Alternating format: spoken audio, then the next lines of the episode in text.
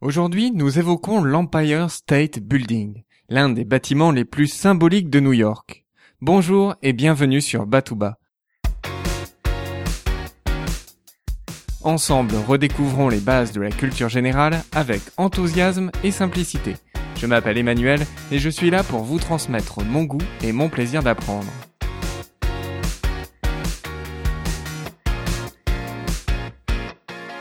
La plupart des États américains possèdent un surnom. La Californie, c'est le Golden State, en lien avec la ruée vers l'or. La Floride, c'est le Sunshine State, l'État du soleil qui brille. Ces surnoms sont officiels puisqu'on les retrouve sur les plaques d'immatriculation des voitures. Mais pourquoi je vous parle de cela? Eh bien, l'Empire State, c'est le surnom de l'État de New York. Mais attention, l'État de New York n'est pas cantonné à la ville de New York. Non, L'État de New York est un vaste territoire qui s'étend jusque la frontière canadienne. D'ailleurs, la ville de New York n'en est même pas la capitale.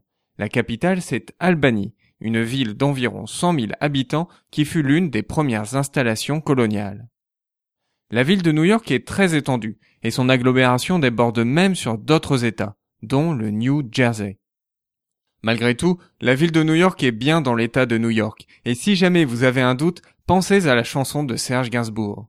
Il doit probablement vouloir être sûr que l'on ne confonde pas le New York des gratte-ciel avec un autre New York, donc il précise sa géographie complète. New York, la ville, New York, l'État, USA, le pays.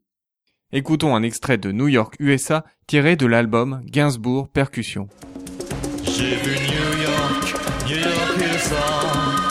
J'ai vu New York, New York USA.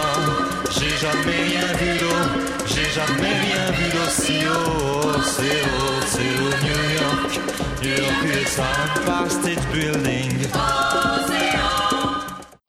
Depuis son inauguration en 1889, la Tour Eiffel est le bâtiment le plus haut du monde, le premier à avoir atteint les 300 mètres.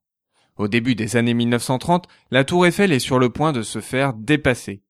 Malgré la grande dépression qui frappe les États-Unis de plein fouet, c'est la course à qui aura la plus grande tour. D'un côté, nous avons le Chrysler Building. Inauguré en mai 1930, le Chrysler Building a une hauteur d'environ 320 mètres.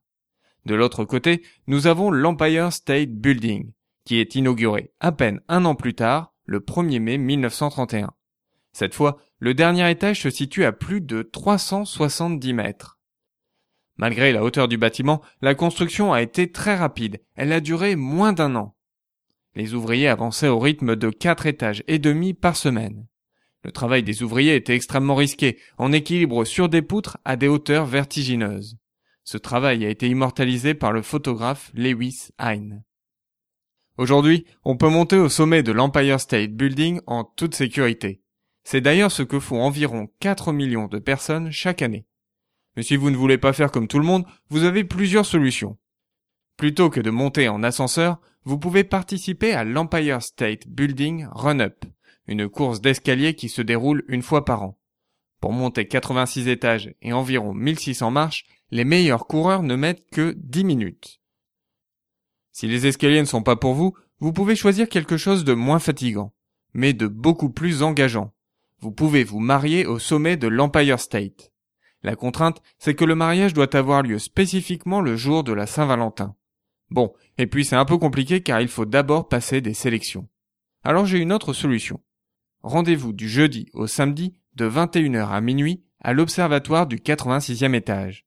Vous trouverez un saxophoniste qui mettra l'ambiance pendant que vous faites votre demande en mariage. L'Empire State Building a la particularité d'avoir deux observatoires. Vous avez celui du 86e étage, celui avec le saxophoniste, et vous avez celui, encore plus haut, du 102e étage. À l'origine, le 102e étage devait servir de débarcadère pour dirigeables. Mais le projet a été abandonné car le risque d'accident était trop grand. Quoi qu'il en soit, l'Empire State Building n'a pas tardé à devenir l'un des monuments les plus symboliques de la ville. À peine deux ans après sa construction, le bâtiment était déjà mis en scène dans le film King Kong. Vous trouverez le lien vers une vidéo du film King Kong de 1933 sur www.batouba.com 93. Vous trouverez aussi le lien vers les photographies de Lewis Hine mettant en avant le travail des ouvriers. Je vous donne rendez-vous dimanche prochain.